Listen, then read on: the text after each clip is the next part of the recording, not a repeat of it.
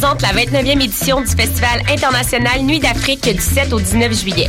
Ne manquez pas la série des grands événements avec le concert d'ouverture joyeux et engagé du groupe Zebda, les rythmes ensoleillés du Grand Méchant Zouk avec Kassavé invité et les harmonies gospel soul jazz de Hassao. Profitez du passeport Nuit d'Afrique en combinant les spectacles de votre choix. Plus d'infos sur festivalnuitdafrique.com.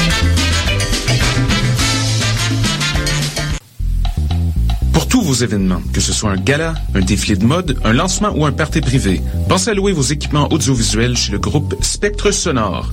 Nous avons également une salle de montre ouverte au public. Venez nous visiter 3400 boulevard Loche Saint-Hubert, suite 10. Pour plus d'informations sur tous les équipements disponibles, rendez-vous au www.spectresonore.com. Cet été, le Saint-Laurent vibrera au rythme du festival Meg Montréal. Du boulevard jusqu'au fleuve à bord de son fameux Meg Boat. Darius, Doldrums, Fakir, I Classify, Devlux, Dear Criminals, Mead, Funkinson, Das Mortal et bien d'autres. Du 23 juillet au 2 août, c'est toute une jungle musicale qui vous attend en pleine brousse montréalaise. Ne la manquez pas. Plus d'infos sur megmontréal.com.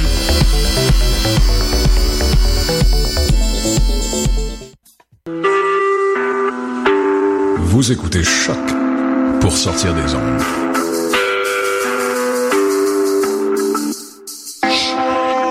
Podcast, musique, découverte. Sur choc.ca.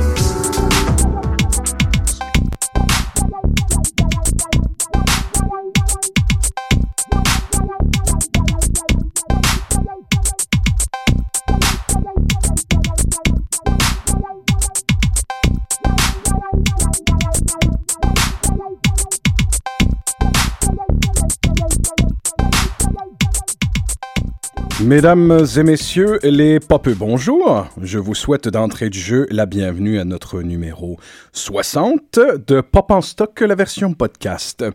Toi, cher auditeur, est-ce que tu sais de quoi il en retourne de notre podcast? Eh bien, je te le dis tout de suite, l'extension de la revue numérique portant le même nom qu'il est notre podcast, unique en son genre sur les internets francophones. C'est un ouvroir de théorie culturelle, un espace de vulgarisation pour les études les plus pointues portant sur la pop, tout domaine de fiction populaire contemporaine confondu, cinéma, bande dessinée, cyberculture, télévision, name it. Donc, euh, euh, cette semaine, entre, on termine notre mois notre, notre analyse mensuelle du phénomène de la post-apo. Nous l'avons fait, nous avons fait deux émissions à Pop en, à Pop en stock et un crossover euh, euh, avec euh, le 7e antiquaire, moi, euh, Francis et Jean-Michel la semaine d'avant et, et euh, la, semaine, la semaine tout de suite après. Donc, quatre émissions, un mois complet sur le thème de la post-apo, la pré-apo, la post-post-apo, la post-apo, le début de la fin du début du restant de la fin. Donc, entre les deux triomphes de Mad Max, le premier et le tout dernier au cinéma. La post-apo, plus, plus particulièrement sa variante, comme je l'ai disais la semaine dernière, euh, euh, routière, euh, s'incarne de manière différente dans plusieurs médiums, du bis italien aux jeux vidéo, des essais universitaires assez foudroyants s'écrivent sur le sujet en ce moment, des comic books, name it. Jamais la route désolée post-nucléaire, post-apo a été aussi populaire que maintenant. Donc, c'est une évocation de ce qui est devenu l'idée de la post-apo qu'on propose aujourd'hui, la, la variation de l'autoroute atomique dans divers médiums, théoriques, vidéoludiques, euh, la reconstruction aussi après le, le post-apo. Euh, nous traiterons d'à peu près tous euh, les, euh, les médiums que nous pouvons aborder aujourd'hui. Pour ce faire, nous avons une équipe absolument magnifique, la même que la semaine dernière, avec un tout à fait nouveau membre que c'est un plaisir de recevoir aujourd'hui. Donc, je vous les présente à l'instant. Clément Pellissier, dont la voix vous est de plus en plus familière, euh, vous vous souviendrez de lui, euh, imaginaire euh, et socio-anthropologie, anciennement le CRI, Centre de recherche sur l'imaginaire, jeune chercheur sur la question du super-héros qui contribue au site web. Ça s'en vient, soyez patient, Daredevil s'en vient. Daredevil s'en vient. On attend avec impatience. D'ailleurs, ça tombe-tu bien, hein, cette journée, euh, cette journée alors qu'on voit la bande-annonce du prochain Fallout 4 sortir précisément au moment où on parle de ça. C'est quand même assez génial. C'est bien joué. Non, non, c'est très bien calculé. Euh, c'est pas calculé du tout, en fait. Mais c'est ça, la synchronicité culturelle Zeitgeist. Zeitgeist. Euh, donc, on a, euh, comme toujours, le plaisir d'avoir Mathieu Ligoyette de Panorama Cinéma, spécialiste en résidence de la question comic bookesque, de la question cinématographique. Et je tiens à euh, dire que le volet Panorama Cinéma continue de plus belle sur les apocalypses au cinéma. Bonjour. Bonjour. Ah, ah en passant, www.panorama-cinéma.com. Euh, nous avons euh, encore Antonio, euh, qui euh, est dans une ferveur magnifique autour du sujet en ce moment. Je suis Mad euh, Maxisé totalement. C'est le, le Mad Max de tu es rien de moins que le Mad Max de l'esprit. et donc, moi, pour l'instant, tu es une espèce de war, war boy, la bouche pleine de chrome, qui, dont j'attends les théories. Et, pour terminer, pour la première fois, comme je le disais tout à l'heure, Christian Gay-Poliquin, qui a écrit donc un mémoire qui s'appelle Au-delà de la fin, mémoire et survie du politique, et qui nous présentera donc un peu l'étonnant de sa recherche. Mémoire qui a gagné le prix, euh, je tiens juste à le préciser pour que ce soit pas lui qui soit obligé de le faire, mais qui a gagné le prix du meilleur mémoire donc, du Centre Figurable Nemosine, donc ce qui lui a valu la publication. Donc c'est désormais un ouvrage aussi que vous pouvez acheter. Oh, fascinant. Félicitations. Un applaudissement de golf, parce qu'on est entre nous. Euh, donc, mon cher... Euh, And now watch my drive. Commençons, ouvrons tout de suite donc l'entonnoir avec la haute théorie, avant de se concentrer dans les, les, les, les, sphères les plus reculées du monde dévasté. Go for it, my man. Bon ben bonjour tout le monde, je suis bien content d'être là pour vous parler de sa mémoire. Allons-y assez simplement, un mémoire qui s'intitule Au-delà de la fin voulait aborder surtout bon des fictions, euh, des anticipations. On est bien dans le monde du, euh, du livre, du roman. Euh, trois romans donc qui euh, ont été publiés dans la première décennie euh, du 21e siècle. un roman d'Antoine Volodine, bien sûr, un de Pavelac et un roman d'un illustre inconnu qui s'appelle Marc Villemain, dont le titre est Et je dirais au monde toute la haine qu'il m'inspire. Donc il s'agit de trois anticipations littéraires qui, euh, sans être pour l'instant euh, post-apocalyptique, parce qu'on y reviendront sur les, euh, les associations, les consonances que peuvent avoir le monde post-apocalyptique et euh, la dystopie littéraire contemporaine.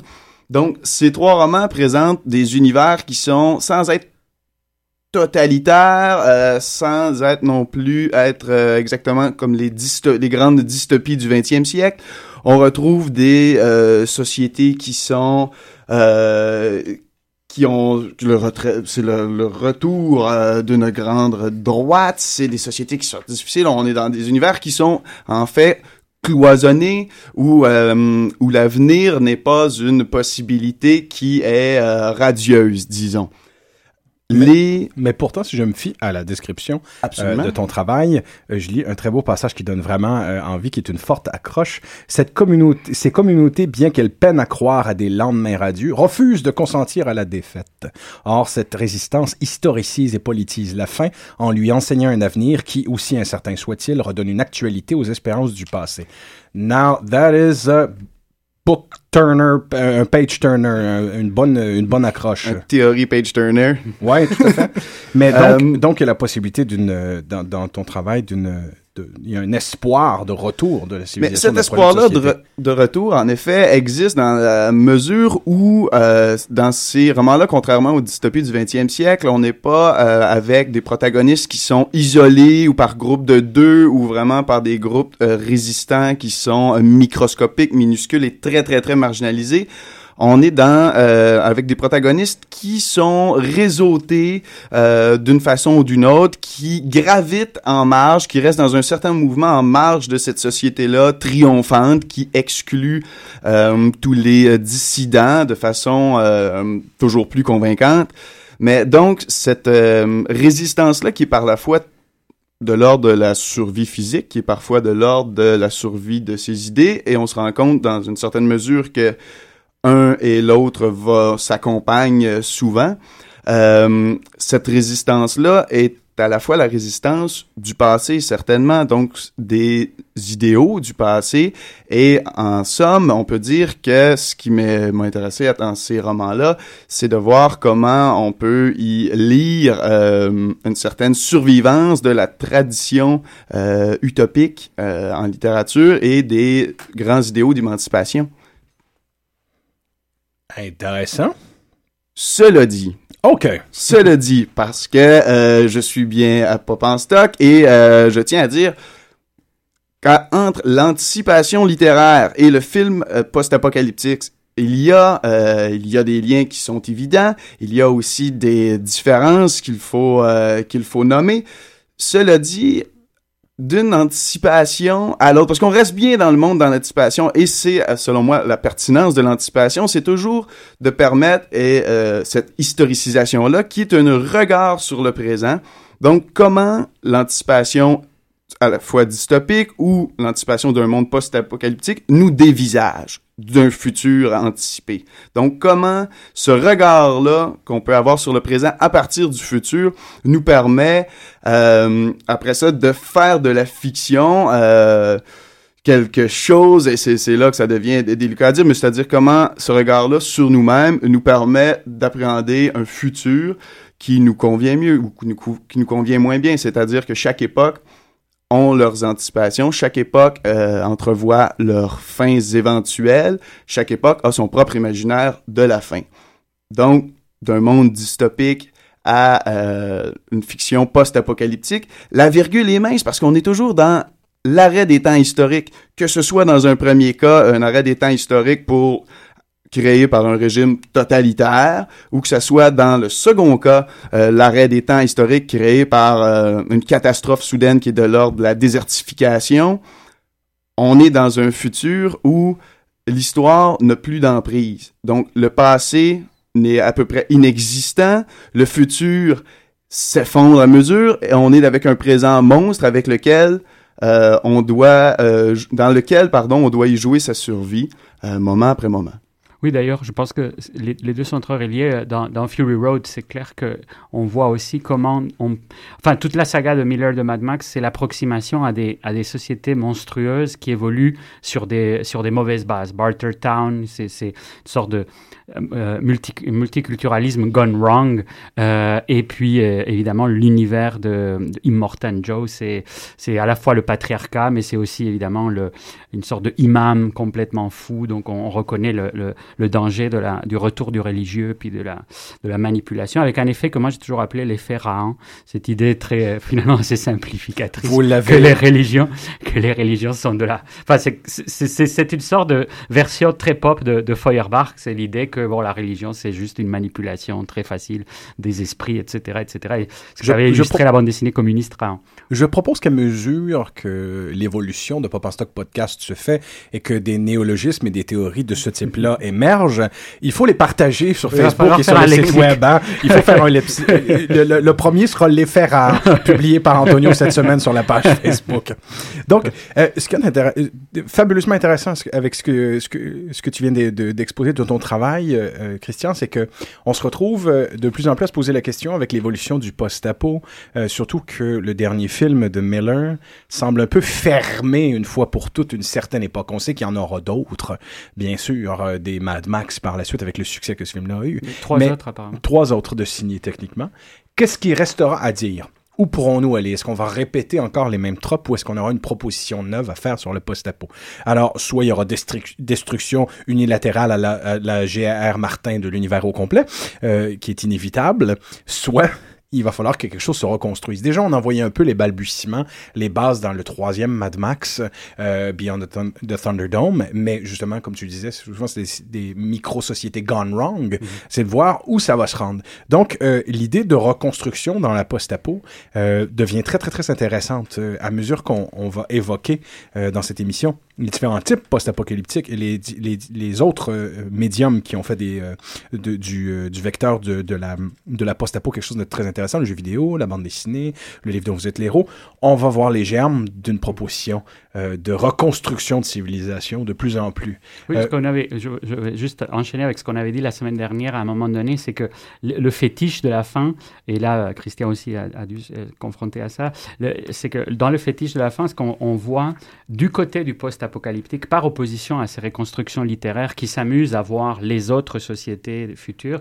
Dans le post-apo, c'est vraiment le fétiche de l'idée de la tabula rasa. Et, et, au fond, ce qu'on a on s'amuse à voir germer des choses, mais en les sachant un peu condamnées d'avance. Et curieusement, c'est le bis italien qui a peut-être le plus emblématisé cette idée qu'il n'y aura pas de reconstruction. Et ça, c'est peut-être le côté le plus nihiliste et pessimiste. Ça vient du côté des, des Italiens. Je pense que ça allait être un peu le point de, ben, en fait, ce que, et d'ailleurs, mm. tu auras de nombreux et de bons exemples à nous donner euh, aujourd'hui de, de, ce, de ce type de cinéma-là. Ce qui est intéressant avec la cinématographie italienne de genre, alors qu'elle était triomphante à ces années-là, c'est que à chaque, à chaque fois qu'elle s'appropriait ou réinventait un genre, euh, généralement, le genre lui-même annonçait son propre décès. On, on trouvait la mm. chose dans le western spaghetti, mm-hmm. par exemple, quand le versant comique mm-hmm. euh, est apparu, par exemple, My Name is Nobody. Mm-hmm. Tout d'un coup, ces westerns-là étaient des réflexions, parfois drôles, parfois crépusculaire, sur la fin d'un genre, euh, sur ben- une mort annoncée. Ben- Donc le post-apo a fait la même chose. C'est l'annoncement de la fin de ce genre. C'est le côté de l'histoire, euh, enfin, c'est l'aspect totalement baroque de la culture italienne, c'est que c'est l'idée de l'agonie qui, qui, qui, les amuse. Puis en fait, avant My Name is Nobody, finalement, qui est comme cette sorte de, de l'ultime dégradation du, spaghetti par, par l'humour, mais c'était déjà toute l'idée de Sergio Leone, c'était l'Ouest à son agonie. C'était ça que, d'abord sous, sous, sous, un regard épique, et ensuite sous un regard euh, complètement euh, complètement déconstruit. Et alors, ce qui est assez fascinant quand, quand ils embarquent sur le post-apo, les Italiens, c'est qu'ils sont eux-mêmes à l'agonie complètement. D'un point de vue économique, c'est c'est complètement foutu.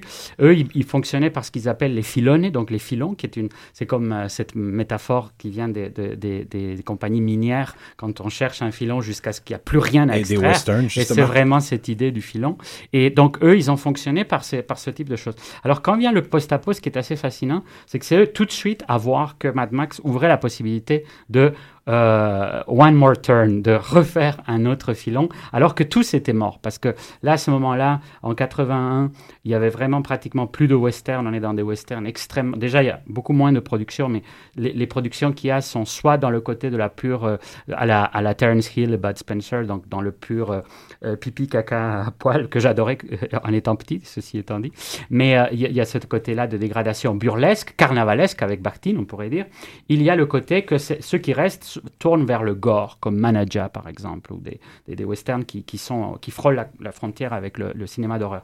Le Peplum, il y a eu un Django, Django Kills. Ouais, les, Django Kills, Django porte le retour en français. Le, le, le, le, dernier Nero où il reprend le personnage, qui est aussi une dissolution du truc. Moi, je euh, crois que c'est un Django avec Thomas Millian en fait. Où, euh, ouais, je pense que c'est Django Kills où euh, euh, on, décide de prendre les, les, les balles qui mhm. ont... Euh, en fait, euh, le personnage de Django, qui n'en est pas un, se fait cribler de balles. Mhm. Et ces balles-là sont récupérées par des, des, Amérindiens qui le sauvent au, au, ah terme d'un rituel. Ces balles-là sont trempées dans, dans mhm. l'or, qui est sa part de butin pour lequel il a été tué. Et l'idée est de se venger balle par balle des sept individus qui ont, qui, ont, tenté de le tuer avec ces balles en or.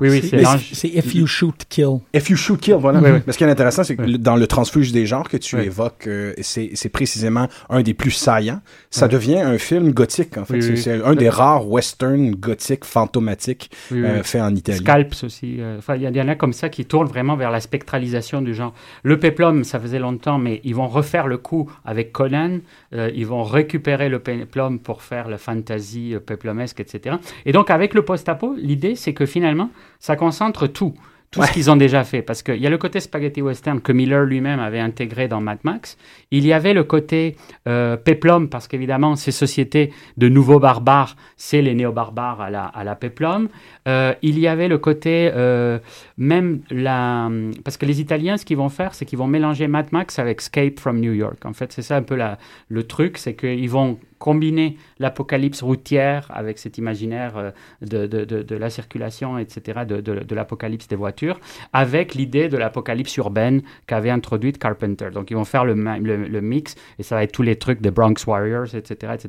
Donc eux, ils vont mélanger le, statisme de la ville euh, enfermée, devenue un ghetto, avec l'idée de, euh, de ces véhicules de la mort et de la route devenue une arène gladiatoriale. Donc finalement, ils vont retrouver à la fois le peplum pour le côté gladiateur barbare, etc. Ils vont retrouver le poliziotesco, qui était le, grand genre urbain euh, italien avec les films de, policiers et, puis de, et, de, et de mafieux, qui, est aussi une très belle, un très beau filon. Ils vont retrouver le spaghetti western. Et donc, ça va être un peu à la fois aussi comme leur dernier genre, leur dernière tentative de, leur dernière tentative de genre. Et puis, ils vont lui donner un côté totalement désespéré. C'est ça qui est assez curieux. C'est que dans le post-apocalyptique italien, on ne sort pas de l'apocalypse. C'est en général, enfin en tout cas ceux qui sont les meilleurs, ceux de euh, C'est l'idée que la fin correspond tout à fait au début. On est dans une pure dystopie. Il y a ce personnage qui s'appelle Trash, qui est un peu une sorte de métafiction de tout ce cinéma, et puis aussi de, ce que la société est devenue. Et puis il finit tout seul après avoir dégommé quantité de gens. Enfin bon, euh, la petite histoire, c'est qu'il y a une compagnie euh, qui veut liquider tous les habitants du Bronx pour créer précisément une société future utopique. Mais on sent que l'utopie va être évidemment une dystopie euh, comme, on, comme on en connaît. Donc Trash va s'interposer avec toutes sortes de guerriers de la route euh, comme lui. Mais euh, le, dernier plan, c'est un plan à la spaghetti western, précisément un peu à la Django, comme tu évoques, euh, comme, les, comme les anges exterminateurs du spaghetti. Trash est tout seul au milieu d'un vaste champ de ruines. Et c'est finalement ça qui est arrivé. C'est-à-dire que la, on a commencé par l'apocalypse, puis on finit par une autre type d'apocalypse. Il a évité que tout le monde se fasse tuer pour créer un monde meilleur, mais tout le monde s'est quand même fait tuer. Donc finalement, c'est un peu ce, ce côté-là. Alors, une des choses qui est intéressante, c'est que l'Italie en ce moment est en pleine désagrégation. Ce sont les années de plomb, donc anni di piombo. Et euh, c'est cette idée que on, a complètement perdu l'espoir communiste qui était très fort en Italie. Donc quelque part, tout ça est en train de se, diluer. On est sous la menace fasciste de toutes sortes de groupuscules, etc. Le terrorisme est une sorte de jeu de dupe parce qu'on sent qu'il y a une manipulation constante de par toutes les, par toutes les, par tous les, par tous les partis, par toutes les tendances. Euh, et donc il y a un immense enchantement par rapport au futur, précisément, à l'idée de reconstruire une société italienne, etc. Ce sera Berlusconi. Alors bon, peut-être qu'ils avaient raison d'être apocalyptiques à ce moment-là. Mais l'idée qui est assez intéressante, c'est ça. C'est que contrairement à, dans Mad Max, il y a progressivement l'idée, on l'avait déjà vu, que Mad Max ouvre la voie à de nouvelles sociétés auxquelles il ne peut pas participer, parce que bon, c'est le syndrome de Moïse, mais c'est aussi le syndrome du lonesome cowboy qui fait juste avancer la civilisation, mais lui, il part ailleurs parce qu'il a de quoi faire dans un autre univers. Encore un effet Raon, puisque Raon aussi démonte toutes sortes de structures et il repart. Mais euh, donc finalement, c'est Mad Max, il est condamné à ne pas voir la société des enfants perdus, il est condamné à ne pas voir euh, la, la, la, la, finalement, ici encore dans Fury Road, de ne pas voir ce nouveau matriarcat qui se lève sur les, sur les machines de, de, de, child labor dans, dans, dans la citadelle. Euh, donc à chaque fois, il part. Mais dans le, dans le monde italien, c'est pas tellement ça qu'ils aiment, c'est pas tellement cette idée du héros qui ouvre la porte. Et c'est pour ça qu'on retrouve les héros du massacre euh, comme dans le spaghetti, où en général, ce qu'on voit, c'est tout simplement une démultiplication des morts. Est-ce que le personnage a eu un impact aussi positif dans l'univers? Euh, On peut se poser la question. Je pense qu'on doit beaucoup aux Italiens aussi par la suite une certaine évolution de la de, du, du post-apo euh, du post-apo de la route. Parce que avec leur, leur fétichisme pour le péplum et les gladiateurs j'ai l'impression qu'ils ont fait le transfuge avec leur leur, leur véhicule. Mhm. et chez, chez, Mad Max on a des, des, des, des, voitures qui sont des armes.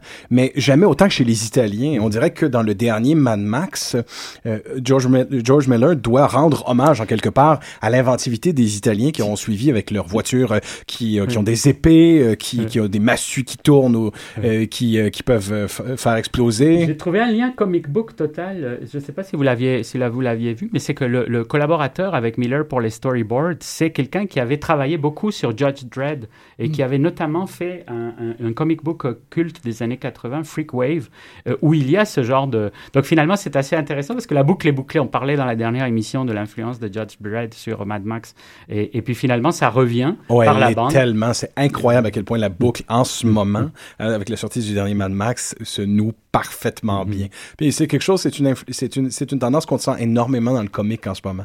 Euh, depuis que Mad Max est sorti, il y a eu un vent, un vent époustouflant d'obsession chez les artistes de bande dessinée pour dessiner leur version des personnages. Mhm. C'est une saturation magnifique sur Internet de la chose. Je disais tout à l'heure, Francis, je je te disais juste avant l'émission que j'avais été euh, assez subjugué par le motif du lait euh, dans, dans, le dernier Mad Max parce que euh, il, est, il est porteur de vie et on voit Mad Max qui, qui s'essuie euh, la, bouche avec du lait parce qu'il n'a pas d'eau en fait il a, il a juste le lait, le lait maternel et, c'est tellement porteur de, de, sang je trouve dans ce que tu dis le, ce côté renouveau et ce côté ce, côté, pour moi, limite le film se, porte dans, dans ce motif du lait. Ça, c'est ça, c'est fou. L'idée de naissance et renaissance, très très forte dans, dans ce, ce- ce dernier. Euh, dans, dans un film qui est rien d'autre qu'une qu'une ode finalement euh, au mouvement ininter- ininterrompu, euh, à, la- à la vitesse. Et euh, on, je ressorte sur l'idée que tu as évoqué du tabula rasa pour euh, euh, donner le- l'envoi à Mathieu. Ben oui, en fait, moi, ce qui m'a vraiment intéressé, parce que du coup, depuis la dernière émission qu'on a fait il y a deux semaines, j'ai enfin pu voir euh, Fury Road, puis euh, vous rejoindre. What a day, what a lovely day. What a lovely day. Exactement, puis, puis vous rejoindre ensuite dans votre enthousiasme. Euh, puis en fait, ce qui m'a vraiment étonné dans le film, c'est, euh, ben, en fait, c'est dès le début, dès, dès l'exergue où, euh, par la voix off, Max nous dit euh, My world is blood and fire. Puis ce qui est génial dans cette manière de réintroduire les spectateurs à l'univers de Mad Max, c'est qu'en fait, on, se rend compte dès le début du film tout le travail d'élagage qu'a accompli Miller depuis une trentaine d'années. Euh, son nouveau Mad Max est quelque chose de très pur, euh, du moins euh, assez d'essentialiste dans sa manière d'aller au fond des choses. Puis la question que j'aimerais poser, c'est qu'est-ce que le sang et le feu viennent donc cristalliser ici? Parce que le sang et le feu, en fait, est constamment repris à travers tout le film. C'est évidemment, bon, il y a une question là-dedans de, de, vie et de mort, de tous les moyens de subsistance, allant de l'eau potable à l'agriculture, en passant par le, le lait maternel, comme tu le pointais tantôt, Clément, euh, qui sont euh, si intimement et si, en fait, fragilement liés à la vie et à la mort. Mais ensuite, il y a le métal qu'on dompte par le feu. Et il y a les moteurs qu'on alimente à coups d'explosion.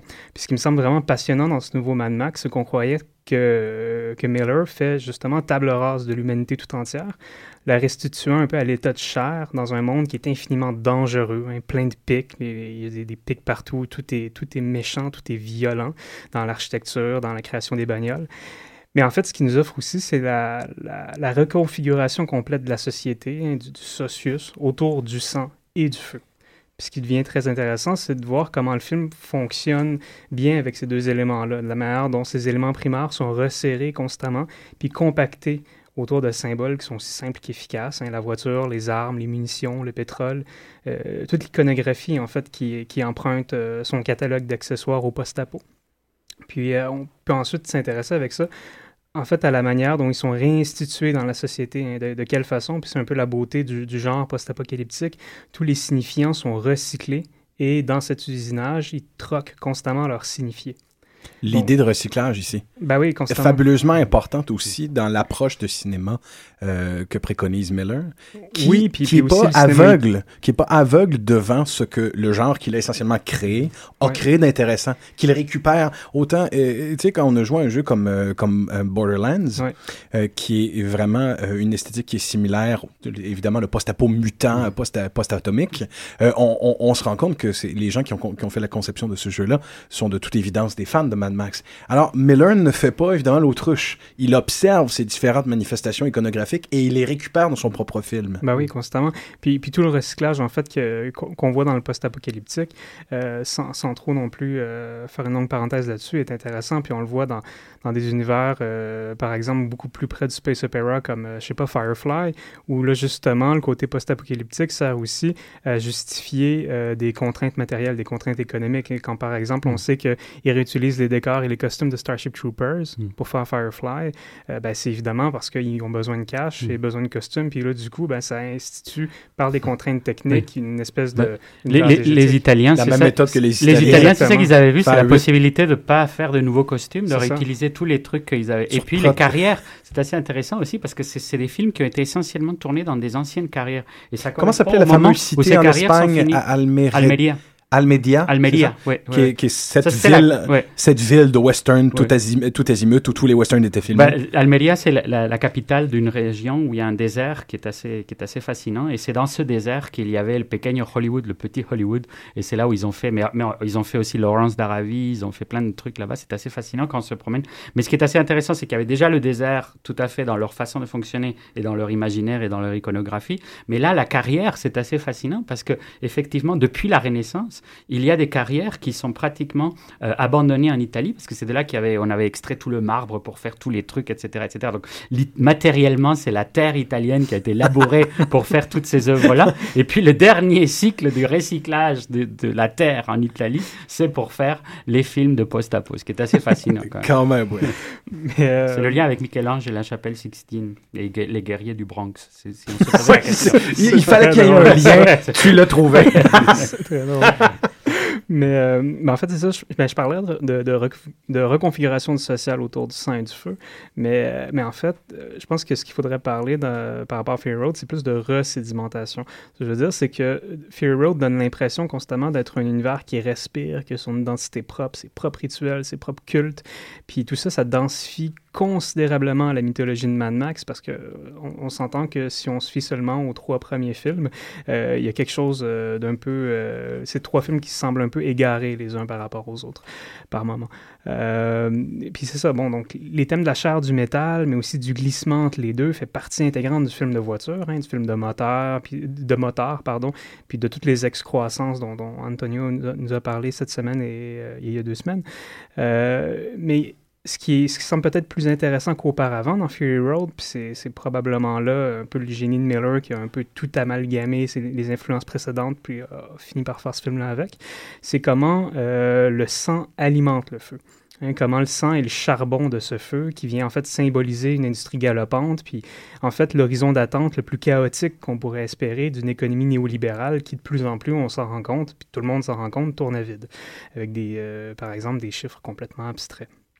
Euh, donc, non seulement cette vie, elle est pompée de max hein, dès les premières séquences, hein, on lui pompe le sang, euh, mais on pompe aussi la vie du sol. Hein. L'eau est pompée du sol, puis c'est pas de n'importe quel sol, parce que le décor s'apparente euh, très conséquemment à un Monument Valley fordien. Puis tout le film, en fait, donne l'impression d'être un genre de remake de Stagecoach réalisé sur la coke. Mais euh, il y a aussi en fait de nombreux inserts sur des pédaliers enfoncés, sur ces hommes kamikazes qui deviennent des bombes, euh, ces scènes où, la vie traîne littéralement sur son dos une porte arrachée ou un autre bolide, euh, ou quand on utilise quelqu'un pour s'orienter dans une tempête de désert, dans, une, dans une tempête de sable, pardon. Puis il y a enfin cette scène paroxysmique où on crache littéralement de l'essence dans les turbines pour alimenter de, plus belle les voitures. en fait, toute l'accélération motrice qui est mise en scène dans le film est intimement liée par le montage, par le fait qu'il y a énormément de plans accélérés comme ça, euh, qui viennent rapprocher donc dans le temps euh, euh, cette, cette, espèce de causalité entre les plans. Puis bon, c'est certain que vous pourrait me dire qu'à peu près dans n'importe quel film de course automobile, on retrouve ces plans-là. Mais il y a vraiment une systématisation dans Fury Road entre cette causalité pied, accélération, crachat, accélération, qui, qui, en fait quelque chose comme un film sur euh, le, désir de la vitesse. Puis c'est quelque chose qui a énormément d'incidence donc dans la mise en scène, notamment par, par cette idée euh, simple et extrêmement efficace dans le film que chaque mouvement amorcé dans le film trouve sa suite dans le suivant. Hein. Sans faire de mauvais jeu de mots, il n'y a rien qui est laissé en plan. Puis tout est constamment articulé. tu, avais posté, Clément, je pense que tu avais posté ce truc sur le, fait que tous les plans sont parfaitement cadrés et qu'il explique le montage. Et c'est assez fascinant parce qu'effectivement, tu vois vraiment, c'est une référence qui est sur notre page Facebook, mhm. je pense. Et comme c'est ce qui a expliqué qu'on a pu faire un montage aussi accéléré sans qu'on soit dérouté. C'est peut-être ça le côté complètement fou. Plus le fait qu'il y a eu un storyboard qui s'est fait pendant 10 ans, c'est quand même assez hallucinant. Ah je pense que c'est 37 000 planches ou quelque chose comme ça, euh, qui, 3700 euh, planches. 3700, et puis 2700 plans dans le film dernier, mhm. donc pratiquement quand même une, conservation assez, assez fascinante. c'est ça, c'est incroyable à quel point, contrairement à l'action euh, vraiment chaotique qu'on est habitué de voir depuis environ 10-15 ans, à quel point dans ce film-là, toute action justement qui est entamée dans un plan comme par un phénomène de relais, est transposé dans le plan suivant et dans le suivant. Puis ça crée une impression de vitesse à travers tout le film qui commence dans le premier plan puis qui se termine dans le dernier. Euh, mais c'est euh, vraiment, on, est sans arrêt sur, la, sur euh, le même rythme en fait. puis, ce qui, pour moi, tout ça, c'est c'est probablement plus notable en fait que le sous-texte féministe qu'on mm. dit retrouver dans Fury Road. Je trouverais ça dommage en fait de s'arrêter au sous-texte féministe. Puis, puis là-dessus, j'aimerais paraphraser mon, mon, collègue Alexandre Fontaine à Panorama Cinéma qui disait dans sa, dans sa critique de Fury Road euh, que le féminisme ne devait pas se contenter d'un film comme Fury Road. Hein, C'est-à-dire que ce film-là paraît féministe surtout parce que la quasi-totalité du paysage cinématographique hollywoodien est profondément misogyne. Mais euh, juste pour euh, conclure sur cette idée de la vitesse, je dirais que cette mise en scène du, du désir de la vitesse puis de la vitesse dans Fury Road agit en fait pour Miller comme une sorte de très vaillante en fait et très sincère mise à l'épreuve des codes du genre d'un usage jusqu'à la corde de son économie symbolique euh, tout en se voulant en fait une abstraction cauchemardesque de notre société. Comme si en fait notre société usinerait sans cesse à coup d'énergie animale ou humaine sa propre destruction.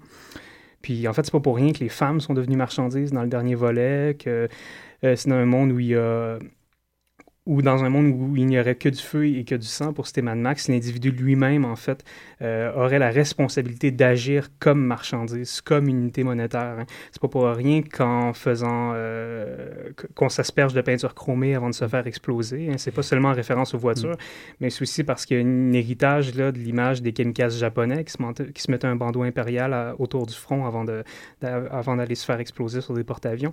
Euh, mais c'est aussi parce qu'en en se mettant ça, on devient, en tant que guerrier suicidaire, on devient autre chose. Notre valeur, au sens propre, gagne en plus-value aux yeux d'une économie qui est non plus financière, mais vitale et, et cosmique. Puis au final, je dirais que la, que la vitesse dans tout ça importe pas tant que la manière dont elle est produite dans Fury Road. Puis je crois que dans le creux de cette question-là, Fury Road m'apparaît comme un film extrêmement intelligent, en fait, sur... euh, justement ces, ces horizons de, de l'industrie néolibérale. Moi, tu voulais Mais même, je- c'est très, très intéressant ce que tu dis aussi par rapport à ce que tu dis, Antonio, sur le- la- la l'incapacité de se projeter dans un avenir, euh, la, fin des grands récits, ainsi de suite. Il faut quand même pas oublier que depuis le début de ces histoires-là, le terme apocalypse, que- auquel je reviens euh, depuis la semaine, ben, en fait, depuis il y a deux semaines, cette idée-là de révélation, de dire que euh, le livre des révélations, tel qu'apparaît dans la Bible, est une explication de, est une eschatologie par rapport à- au monde, mais qui aussi, puis c'est là-dessus qu'il faut faire un rappel, euh, est aussi une profonde métaphore. C'est aussi euh, un, un- récit qui doit être lu comme une métaphore sur le monde. Il y a une dame qui s'appelle Elaine Pagel qui a écrit un livre qui s'appelle Revelations, Visions, Prophecy and Politics in the Books of Revelation, qui explique un peu à la manière de la divine comédie de Dante, le livre des révélations était en train de dénoncer son époque. Puis ça, je trouve ça bien intéressant que tu dis Néron. que Mad Max est en train de... Néron, notamment, exactement, Ouais, est en train de ramener cette idée-là d'une apocalypse métaphorique, ou du moins une apocalypse qui est en train de montrer un signe pour une autre signification. Ben, c'est que dans ces récits apocalyptiques-là, il y a toujours une forme de préscience qui vient toujours préfigurer un peu, euh, qui prend en fait notre état des choses actuelles, Mhm. comment par exemple nos sociétés fonctionnent, puis qui fait juste se dire, bon, ben on va, on va prendre ces schémas-là, puis on va les, on va, on va les faire marcher, hein, aller au bout de leur fonctionnement à eux, parce que c'est ce qu'elles instaurent, ces sociétés-là, puis ben on va, on va Mhm. rigoler, puis on va s'amuser dans leur décombre. Moi, ce que j'ai été fasciné là en, en écrivant, puisque je viens de faire ce truc sur Mad Max, euh, j'ai été fasciné finalement par le fait que Miller est quand même un très grand. C'est-à-dire que c'est assez fascinant. Je pense que on a vraiment pris ça comme un phénomène, etc. Même le fait qu'il y ait très peu de, enfin pratiquement pas de bibliographie critique d'importance sur Mad Max et tout ça, c'est quand même assez hallucinant quand on compare avec d'autres figures comme Carpenter, etc., auxquelles il est tout à fait comparable. Alors une chose qui est assez fascinante, c'est que dès 1982, Miller dit « Je n'aime pas l'appellatif de cinéma d'action, de film d'action, j'aime l'idée de film de mouvement ». Et finalement, ce qu'il a fait avec Fury Road, c'est la confirmation de sa vision. Et ce qui est fou, c'est que on se rend compte que ce gars qui, pendant euh, pratiquement 30 ans, a fait Babe et a fait Happy Feet, euh, c'était quelqu'un qui était complètement dans la, dans la mesure de complètement continuer à révolutionner euh, le genre dans lequel il travaillait. Et c'est assez intéressant. Il y a des gens qui se sont amusés à essayer de trouver les liens entre Babe, Happy Feet et Mad Max. Bon, il y a évidemment le côté campbellien, la quête Ben, du héros et en tout fait, ça. c'est- incroyable. Je viens juste de revoir euh, Beyond the Thunderdome. Uh-huh. Puis c'est incroyable le nombre de cochons dans ce film. Ah, tiens, ah, bah oui, bah de oui, bah c'est- penser oui, oui. à autre chose. Oui, oui, no shit. Euh, non, mais en plus, c'est très intéressant parce que c'est, bon, Master and Blaster, toute l'idée du, du prolétariat Ben industriel et cette métaphore. Et quand il dit no shit energy, c'est assez fascinant sur l'idée du prolétariat qui est associé au cochon. De façon presque pasolinienne, et puis la fuite des Ah oui. cochons à la fin de Thunderdome, c'est presque du, du Pasolini. Mais ce qui est assez fascinant, c'est que ce que tu, ce que tu viens de dire, c'est tous des éléments qui étaient chez Miller dès le début. Et c'est ça qui est assez fascinant. Parce que le, le côté, encore une fois, on l'avait dit, il c'est un médecin. Mais quand dans le premier Mad Max, on rechange les gens comme on rechange les voitures, il y a cette idée quand sa, quand sa femme est à l'hôpital et qu'on parle, bon, bah, on pourra pas finalement. Le vocabulaire qui est employé, c'est Miller qui parle par rapport à sa propre profession. Et il dit, bon, nous sommes devenus ces sortes de voitures qu'on échange les pièces et qu'on rafistole, etc. etc. Et l'idée qu'il y a quand Humongous crucifie les gens sur les voitures, ce qui est repris évidemment avec l'idée que ce soit Mad Max qui est lui-même livré cette fois-ci à une ordalie euh, d'imbrication dans la machine et dans le corps de l'autre à travers l'idée qu'il est devenu une poche de sang. Ce qui est assez fascinant, c'est que c'était déjà chez Miller. Donc finalement, malgré ce, énorme hiatus qui s'explique pour toutes sortes de raisons, euh, comme dans, toujours dans l'histoire du cinéma, c'est aussi, il y a tout- toutes sortes d'aléas, malheureusement, par opposition par exemple à, la- à la littérature. Mais euh, ce- ce- ces 30 ans, c'est comme si on reprenait tout de suite et on, re- on, on- on- on retrouvait l'essence de la vision de Miller Ouais. qui était là dès le début. Et ça, c'est quand même assez beau dans l'histoire du cinéma. J'ai une conversation. Malik, peut-être, on pourrait comparer avec. euh, Ouais. ce que- J'ai eu une conversation récemment pleine de, thé- de théories autour du dernier Mad Max où euh, il y en a une très intéressante qui a été soulevée par un pote que j'ai vraiment pas vu venir et que je, je suis entièrement d'accord avec lui. Euh, L'idée de, de, de, de récupération dont on parlait tout à l'heure.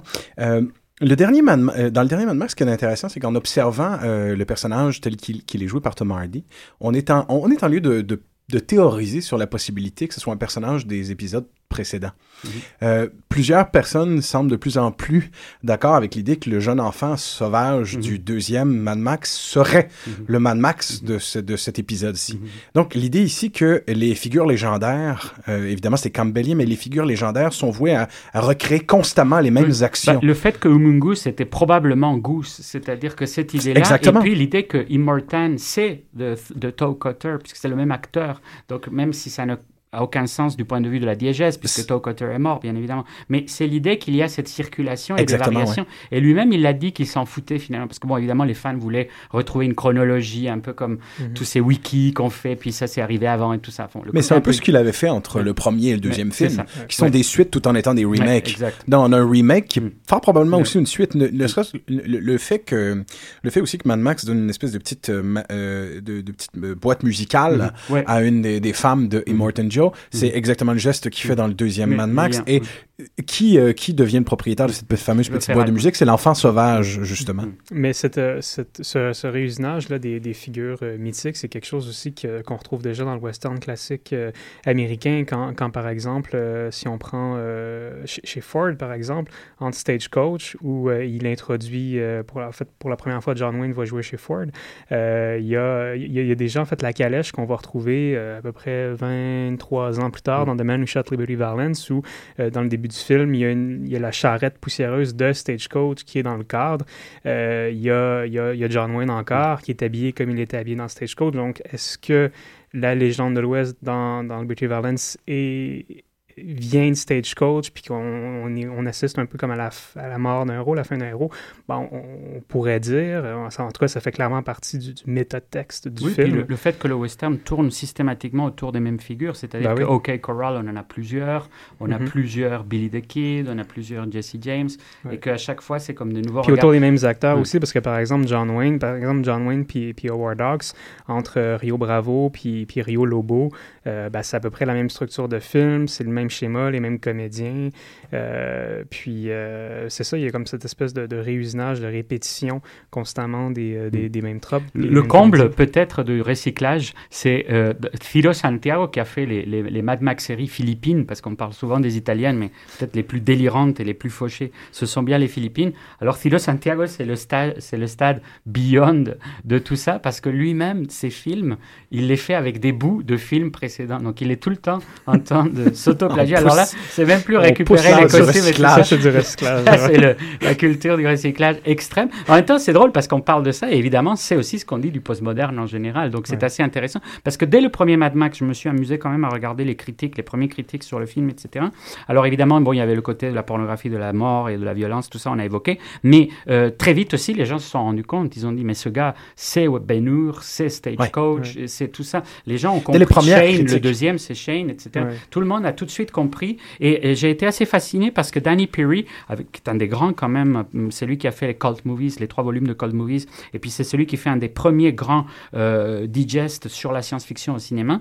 Bah, précisément, dans le digest de la science-fiction au cinéma, il y a quatre films qui sont retenus Blade Runner, euh, Alien, euh, Mad Max, et là j'oublie le quatrième, mais qui est aussi un des grandissimes. Donc il s'est vraiment pas trompé. Et, mais cette place dans le Panthéon, il me semble qu'elle avait été un peu perdue. On avait un peu perdu ce côté-là. Puis les gens, même des fois quand on dit Mad Max, les gens disent bon, vraiment, même des cinéphiles. Alors que franchement, à ce moment-là, les gens avaient compris que Miller était un vrai cinéphile, que c'était quelqu'un tout à fait. euh, tout à fait. euh, Oui, dans- puis, puis en fait, personnellement, pour aller dans ton sens, euh, j'avais, euh, avant de revoir les trois Mad Max, dans une période de temps très rapprochée, là, en fait, dans les deux dernières semaines, je les avais pas vus, en fait, depuis l'enfance, l'adolescence, j'en gardais un souvenir assez coup-ci, coup-ça, mais de les revoir, puis particulièrement le deuxième, ben, ça l'a revu un petit peu aussi à la baisse, peut-être mon appréciation de Fury Road. Fury Road m'apparaissait moins Oui, tout à euh, fait. extraordinaire Mhm, sur tous les points de vue parce que dans la mesure où est-ce que je la structure puis il y a plein d'idées géniales qui étaient tellement déjà là Oui, oui, c'est presque une expansion. Fury Oui, Road oui, est presque ça. une expansion de la scène, tout simplement, du camion citerne de. Road Warrior. C'était Ouais. Sur 2h20. une épuration là, de Mm. cette scène là Une, une épuration, mais une concentration aussi de toutes les autres manifestations post-apocalyptiques routières Oui. qu'il y a eu Oui. Ah, dans, tout à ce, fait. dans, ce- dans ces trois décennies. On, on, l'a- on va- on va l'avoir retrouvé absolument partout dans une suite de franchises de jeux vidéo extrêmement brillantes. Euh, moi, pour, euh, pour avoir vu des, pour avoir joué à Borderlands, euh, à quelques reprises. C'est un jeu où, lorsque j'ai quelqu'un qui est à côté de moi sait y jouer, je préfère ne pas y jouer et regarder.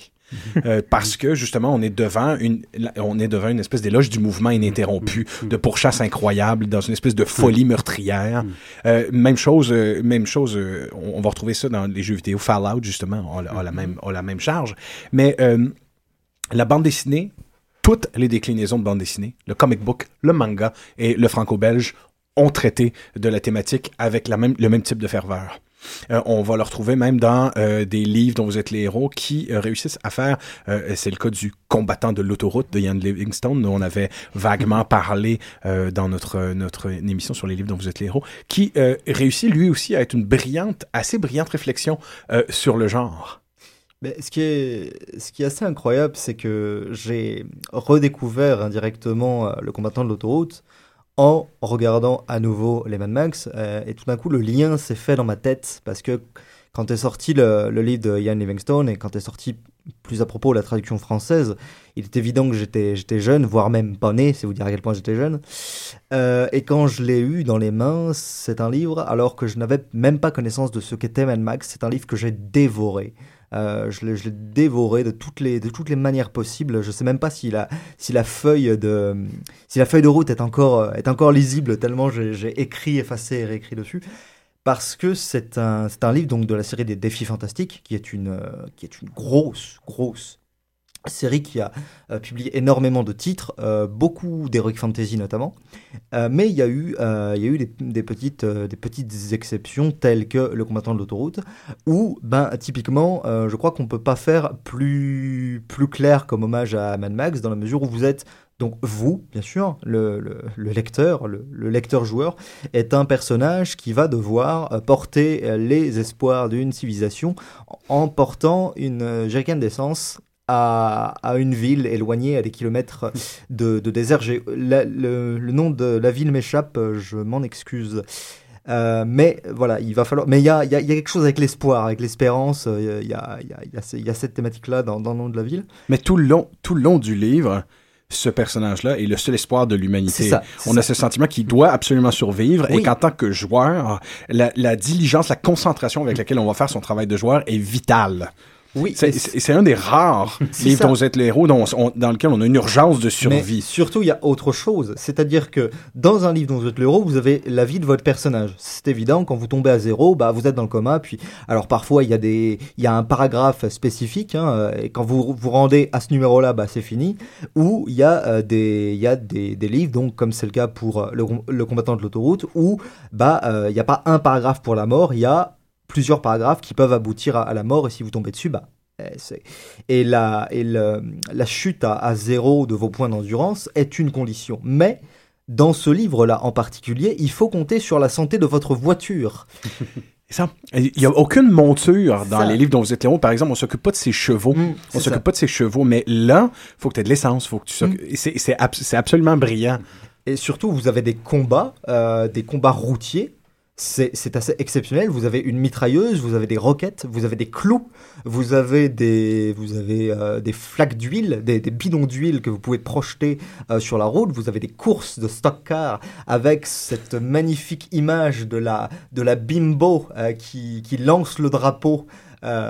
sur le bord de la route quand les véhicules s'en aillent, les illustrations sont magnifiques dans ce livre-là, il y en a beaucoup. Mais voilà, c'était le premier livre dont vous êtes le héros, je crois, euh, de ma vie. Et c'était surtout le premier livre euh, que j'avais où on ne me demandait pas simplement de suivre euh, la vie d'un personnage, mais la vie de son véhicule. C'est-à-dire que si jamais votre, votre Interceptor, votre Dodge Interceptor explose, c'est fini. Vous n'avez plus aucun moyen de vous défendre et vous n'avez plus surtout aucun moyen de, de faire vos, de, remplir votre mission. Donc, il, il fallait prendre ces deux paramètres en compte et il y a, comme c'est le cas à chaque fois, il y a plusieurs façons possibles d'arriver jusqu'à la ville. Il y a plusieurs choix à faire. Certains choix seront mortels, certains choix euh, vous seront euh, vous seront profitables. Je donne un exemple tout bête. hein. Euh, Vous allez finir par récupérer dans vos pérégrinations des pinces coupantes qui vont vous permettre de ben, de trancher des, fils de fer, de trancher des barrières. Et si vous n'avez pas cet objet, eh bien, euh, on va dire la, fin du livre, c'est-à-dire la dernière lutte pour votre survie, va être nettement plus difficile, puisque euh, quand vous arrivez à pénétrer dans euh, un campement qui, qui vous fournit les ressources nécessaires à votre survie et pour survivre dans les derniers paragraphes et faire la, dernière, la dernière traite de route euh, qu'il faut faire pour arriver à la ville, bah, c'est nettement plus simple. Mais il va falloir arriver à escalader euh, la, la, barricade et il est évident que c'est beaucoup plus simple avec les, pinces coupantes. Mais vous ne l'avez pas euh, par défaut. Il faut trouver l'objet. C'est ça, c'est ça l'idée et c'est ça toute la magie euh, de, des livres dont vous êtes le héros et de ce livre-là en particulier qui, qui a une place bah, complètement, complètement à part entière dans, dans cette culture. oui, même les illustrations, en fait, Oui, étaient, ouais. très, étaient très punk et très sexy, ce qui n'était pas le cas des illustrations des, autres sûr. livres dont vous êtes les héros, qui pouvaient parfois être un peu plus bon enfant. Mm. Mais Ce qui est assez fascinant, c'est comment tout de suite la culture ludique en général, at large, s'est intéressée à Mad Max. Absolument. Parce qu'a priori, peut-être, c'est peut-être pas quelque chose qui semblait si évident. Il y a eu tout de suite les jeux de société, il y a eu Car Wars, il y a eu euh, Mhm. Road War 2000. Il y a tout de suite eu les premiers jeux vidéo avec, euh, c'est Mech Ride, non, je pense. euh, Les jeux de rôle de table aussi. Ouais, exact, Mhm. les jeux de table, de, de, de stratégie, euh, les, euh, et, et cette idée de, de, transformer ça. Alors c'est assez fascinant parce que d'un côté, Mad Max fonctionne tout de suite euh, sur le plan de la culture populaire, du côté tout simplement du look, et ça va être mais immédiatement parodié, repris, enfin même pas parodié, mais tout simplement repris, précisément parce que ça coïncide avec cette idée d'une culture postmoderne, du recyclage, de l'image, etc., etc. Ça va être la mode, ça va être Jean-Paul Gaultier, ça va être le, le, nouveau théâtre, les nouveaux arts du spectacle avec Fuller Delsbaus, ça va être, euh, ça va être vraiment euh, tout- tout les vidéoclips, Billy Idol, euh, Duran Duran, même Johnny Hallyday va faire euh, Le Survivant, qui est une, je vous invite à le regarder sur Internet, c'est assez drôle. Johnny Hallyday qui par ailleurs va faire un des pires navets Mad Maxiens, euh, qui est un navet hexagonal qui s'appelle Terminus, où il doit conduire lui aussi une sorte de camion citerne. C'est bizarre, mais je me sens pas très- patriote, là. avec, avec peu- on te tiendra pas responsable de, de Johnny. C'est difficile, ce serait un poids difficile à, difficile à porter. Mais ce qui est aussi assez fascinant, c'est que au, au même moment où il y a toute cette invasion de Mad Max série un peu, un peu généralisée, qui d'ailleurs va emmener la chute du personnage, parce que finalement c'est aussi par le fait que on va le recycler tellement que la parodie, ce qui arrive des fois quand on est trop, quand on a trop de succès, euh, on peut périr de ce succès-là de par l'impact des parodies. Euh, on peut survivre comme James Bond a, a survécu à ses parodies, ses pastiches, etc. Mais il est assez difficile. Il faut dire que Mad Max, il a un peu sombré avec ses, avec ses imitateurs. D'autant plus qu'on était arrivé dans le cinéma, euh, parce que le bis italien, c'est pas le bas du rouleau précisément. Le bas du rouleau, c'est ce qui se passe un petit peu plus tard, vers la fin des années 80, où on va dans le straight-to-video, où on va dans des productions vraiment, mais euh, là où il y a pratiquement plus rien qui, plus rien qui se passe, mais aussi où, comme toujours dans ces cas-là, pour les amateurs de nanar, et on sort bientôt avec Simon Laperrière l'éloge de la nanarophilie, j'en profite pour faire le plug de ça, mais pour les amateurs de, nanar, il y a des choses tout à fait étonnantes que vous avez peut-être évoquées dans le septième indicateur, j'ai pas, j'ai pas regardé, mais Hell Comes to Frogtown, par exemple. Mais c'est Qui est, excellent. qui est ce un absolu chef-d'œuvre Ben du genre. Ouais, tout à fait. Avec, Avec, avec Rundy Roddy Piper Roddy au Roddy sommet de Piper. sa forme. Mais ce film arrive à faire une, une méditation presque béckettienne sur le, le territoire euh, post-apo. L'ennui qui vient avec. Autant dans un post-apo, généralement, on est dans la, on est dans la, la rapidité et la frénésie et la combativité. Dans Hell Comes to Frogtown, on est dans l'ennui et euh, l'étourdissement. Bah, déjà, l'idée que les mutants soient des mutants grenouilles Oui. euh, a quelque chose de bon. On connaît dans l'univers du nanar l'intérêt pour les batraciens, etc. Mais c'est vrai que ça ralentit immédiatement l'imaginaire parce que bon, la grenouille, c'est pas ce qu'on associe avec la frénésie, etc. J'ai l'impression que tu parlais plus des films comme euh, A, Thief in the Night, A Thief in the Night, le film de 1972 qui a été produit par la compagnie Mark IV, donc euh, la première Oui. Compagnie de production de cinéma d'action chrétienne, euh, où euh, Life Flight, en fait, sa suite informelle où on a essentiellement un Snakes on a Plane, mais où les gens se garochent de l'eau bénite dans les yeux euh, à la dernière minute. Et évidemment, le grand classique de 1970, The Cross and the Switchblade, qui est euh, encore quelque chose comme Angels with Dirty Faces en post-apocalyptique. Donc, où on a décidé euh, d'attaquer un Bronx euh, post-nucléaire, mais à coups de prêtres et de croix. C'est- là où, sans l'avoir vu, pour en parler encore, que je trouve que le projet de Roadkill Superstar est brillant. Parce que l'idée de faire un fétichisme du BMX, euh, c'est pas juste une belle idée de recyclage, puis c'est pas juste une belle idée de, de référence à la série Z. C'est une idée écologique véritable. On n'a plus d'essence, on n'a plus de voiture. Faut trouver un nouveau moyen de Ben, locomotion. ce sera le vélo, Ce qui est fou, de toute évidence. Ben, ce qui est fou, c'est qu'il y a eu le sous-genre ultime Oui. de post-apo. Oui. C'était le roller. euh, ils appelaient sk- Skate-Alypse. Les Oui. films de roller euh, Qui- qui à ne- post-apocalyptique. Qui ne se souvient pas avec chaleur et frénésie intérieure de Bodai Ouais, et Babies. du groupe de Solar Babies Solar qui Babies. joue cette espèce Exact. de sport improbable de lancer une boule lumineuse à l'intérieur d'une... C'est un, film féerique. Mhm, ben, c'est film- Calvin Ball dans le futur où il reste plus rien, là aussi, quand même. Oui, oui. Solar Baby, c'est un film qu'ils pensaient allait être un film du type euh, Indiana Jones, etc. C'est-à-dire que ça a été quand même produit avec beaucoup. C'est ça qui est assez fascinant, c'est que pour nous maintenant, c'est un immense nanar comme tous les autres films faits avec quatre, euh, avec avec deux bouts de ficelle. Mais c'était un film qui a été pensé comme quelque chose qui allait être Spielbergien et Lucasien, toujours dans cette idée de l'évolution millérienne vers quelque, de Miller vers quelque chose de, cette, de cet ordre-là avec Thunderdome. Et là, ce qui est assez fou, c'est qu'on a l'idée que ce sera le roller. Et il y en a eu plusieurs. Il y a eu, il y a eu vraiment un, un, un sous, un cycle comme ça qui va traîner dans les années 90. Est-ce que Euh, 2000. Rollerball rentre Oui, exact, bien Ouais, sûr, ouais. Rollerball. Et qui, qui a donné quatre suites quand même. Il y aura Cinq aussi quelques... Du Rollerball de Max Herman, il y a eu des quatre, suites. quatre suites. Mon Dieu.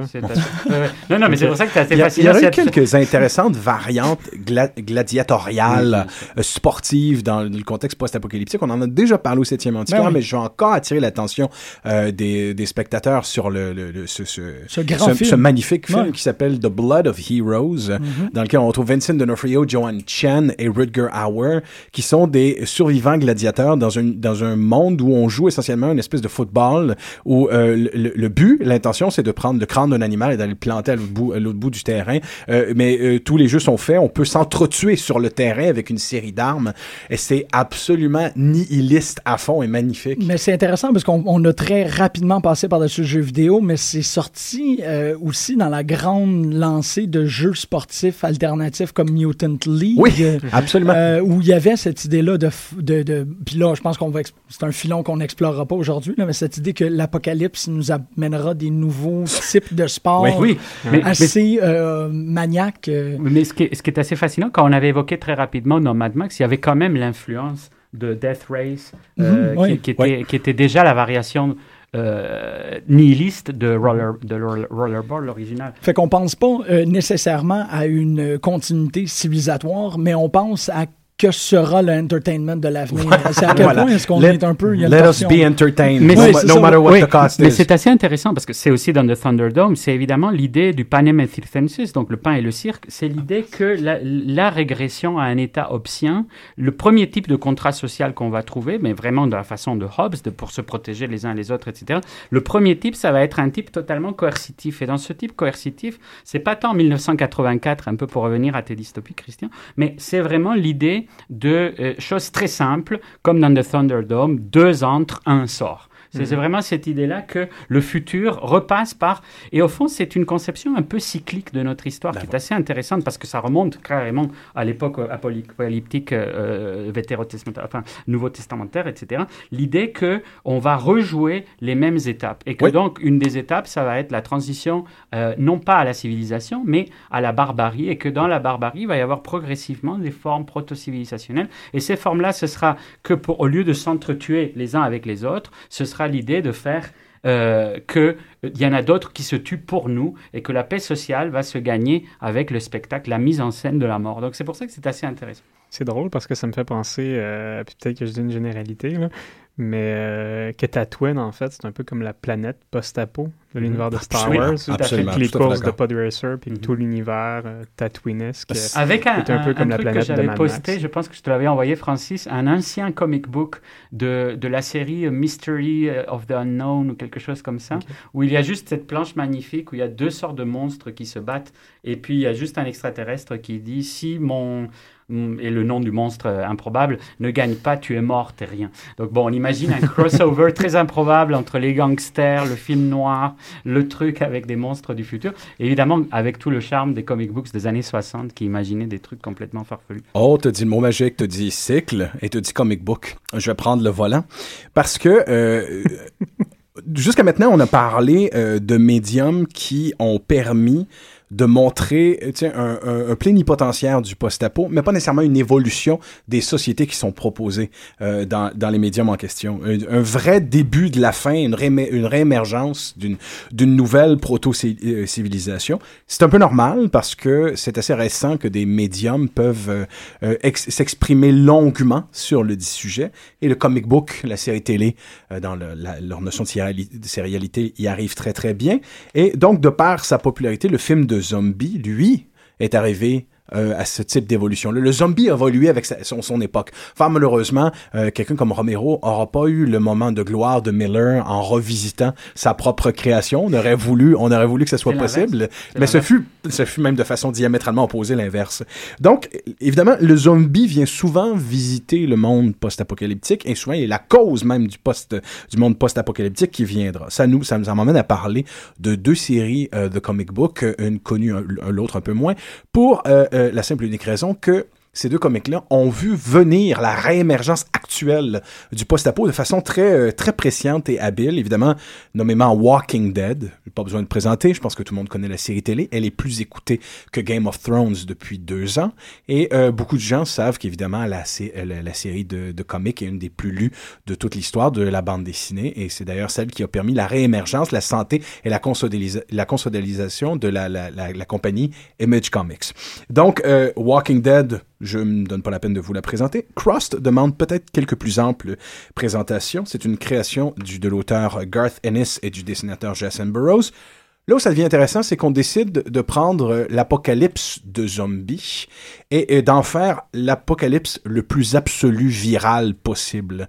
Euh, les individus dans Crust qui sont infectés par un virus, nous n'avons pas vraiment la, la- la- une, une moyen de savoir s'ils sont possédés du démon, euh, si, ils sont, si c'est viral. Euh, on sait simplement une chose, le ça collectif a absolument plus de casquette. Il n'y a plus aucune façon de contrôler le ça collectif. Permets-moi de faire juste de la prévention avant de te laisser continuer. Si vous ne connaissez pas Crust, c'est réservé à un public très très averti parce que c'est d'une violence. Le catalogue Ah, des incroyable. atrocités qui sont commises dans cette série il est exhaustif. Euh, les pires dépravations ont été montrées dans cette bande dessinée-là, parce qu'évidemment, les Crust sont des individus qui se retrouvent flambant nus à violer et à tuer tout ce qui bouge, et une croix, euh, une croix sous forme d'injection sanguine apparaît sur leur visage. C'est quand même un une image assez incroyable sur le fanatisme religieux aussi. parce que Absolument. Le retour, le retour de la croisade. Et c'est juste parce que quand tu parlais des infectés, ça me rappelle quand on a fait le colloque avec Bernard Perron et, euh, et Sa- et- et Sam,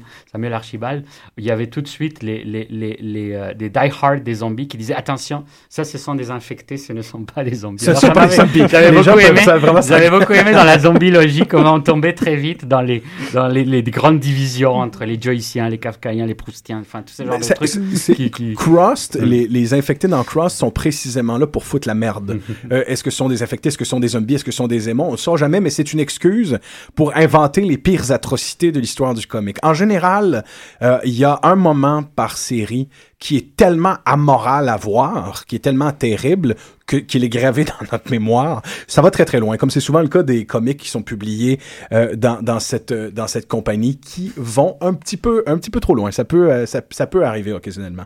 Là où c'est intéressant, Euh, c'est que c'est chez Avatar Press. Chez si oui, non, je l'avais pas dit. Merci beaucoup. ces gens. Ouais.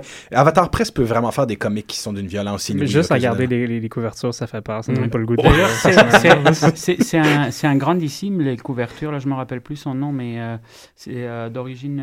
Enfin, c'est pas le même euh, dessinateur, je Non, c'est pas le même. Et c'est assez fascinant, ouais. Et lui, il est dans l'ultra détail. Et, absolument. euh, c'est- c'est- Très proche des illustrations de Jeff Darrow. Ouais, exact, en fait. tout à fait pour Hard Euh, c'est extrêmement détaillé. Mm. Euh, souvent, très souvent avec des consonances Lovecraftiennes. La raison pour, la- pour laquelle je vous parle de ces deux séries, c'est qu'elles ont assez duré pour qu'on voit des étapes de développement de société à long terme sur plusieurs années. Par exemple, euh, Dès le départ, évidemment, ces deux séries parlent de la survie coûte que coûte. C'est un récit de survivant, tout plus classique. Par la suite, on passe du nihilisme et à la sauvagerie la plus totale. Les survivants se rendent compte qu'ils doivent être aussi terribles que les autres groupes qu'ils affrontent et les créatures qu'ils veulent, qu'ils veulent tuer pour survivre. Tout de suite après, généralement, on a une guerre qui oppose tribu après tribu. Mais nous sommes rendus assez loin dans les deux séries euh, pour commencer à voir si on va choisir l'oblitération totale ou si on va commencer à faire un projet de société et à rebâtir la civilisation ou à faire des suggestions pour rebâtir la civilisation. On choisit son camp dans les deux séries. Et là où c'était où c'est très intéressant, c'est qu'au moment où euh, dans ces deux séries la fin est très très proche, il y a un retour d'humanisme. Il y a une énergie et euh, un côté très industrieux dans les deux bandes dessinées qui font que deux des séries les plus violentes et nihilistes de l'histoire du comic book, sans, sans, sans d'ailleurs que ce soit, euh, ce soit peu divertissant ou pas intéressant, est en train de devenir un récit humaniste. Tout d'un coup, la valeur de ces personnages-là, qui ont survécu tout ce temps-là, devient très, très, très euh, intéressante et, ces personnages-là deviennent fondamentalement attachants. Mais c'est précisément au moment où tous les tropes du post-apo de la route et du post-apo classique sont en train d'apparaître. Dans Walking Dead, en ce moment, euh, les, on, on- on est de retour euh, à, à- à la frontière de l'Ouest. On, on- se promène en calèche, on se promène avec des chevaux. Euh, les gens sont habillés comme des samouraïs. Ils ont des sabres, ils ont des épées, euh, ils ont des calèches. Euh, Les plus privilégiés d'entre eux ont des voitures. Des combats de la route se produisent régulièrement. Les voitures sont modifiées, non pas ici pour se battre contre d'autres d'autres voitures, mais pour pouvoir défoncer la plus grande quantité de zombies possible. Mais euh, l'image est absolument la même que celle du post-apo. On est dans un monde qui est en reconstruction après euh, l'apocalypse. Déjà en Walking Dead, les tropes sont tous là. Euh, Les gens ressemblent à des cowboys, à des vikings, à des Mad Max en puissance. Ils sont habillés en cuir, ils sont habillés avec des ponchos. Les références ne sont même pas cachées. On les assume pleinement. Ce qui fait que Walking Dead, en ce moment, est particulièrement génial. Oui, et puis euh, pour reprendre ce que tu dis, dès le premier euh, numéro de Walking Dead, puis dès le premier épisode aussi, toute la figure du shérif euh, que peut bien représenter Rick Grimes est constamment. C'est John Wayne all the dire, way. on insiste constamment là-dessus, là, tout le temps. Le, le trope du western Surtout quand est il arrive à Atlanta sur son cheval. là. C'est magnifique image parce que les voitures, c'est quand même une image iconographique importante avec les voitures de l'autre côté. Là où Crust devient intéressant, c'est que dans Walking Dead, évidemment, là, la société est en train de se rebâtir. On recommence à faire de la culture dans tous les termes du, du, du mot. Euh, on, on commence tranquillement pas vite à faire de la forge, du pain. Euh, c'est le plaisir de revoir la civilisation revenir, de voir que- quels seront les choix qui sont faits. Une démocratie, la peine de mort, Comment est-ce que est-ce qu'on qu'on va préconiser l'avortement? Des grosses questions morales réapparaissent dans Walking Dead. Il est plus simplement question de survie. Donc, euh, Monsieur Alan Moore, pour ne parler que de lui, euh, voit cette série qui est Crust et on lui demande est-ce que tu serais partant pour faire le numéro 100 de la série, parce que la série est au numéro 76. Euh, L'idée, c'est que est-ce qu'on peut faire survivre une série longtemps en ne faisant que des images de viol et de meurtre sur une base régulière? Posthume, souvent, d'ailleurs, les viols. ouais. Ben, Viols. Ouais, mais oui, tout à fait. Mais ce qu'il y a de, de fascinant, c'est qu'il y a quand même toujours eu dans Cross le germe d'un certain humanisme. Il y a toujours eu des personnages qui, coûte que coûte dans l'horreur, veulent garder de la décence. Ce ne sont pas nécessairement ceux qui gagnent, mais c'est ceux qui vont probablement euh, permettre que dans un futur lointain, quelque chose survivra de, ce qu'il y a de bon et de fort dans la nature humaine. Alors, c'est le constat que décide de prendre Alan Moore à bras raccourcis en faisant un numéro faisant une série qui s'appelle Crossed plus 100. Et la série commence 100 ans après l'apocalypse.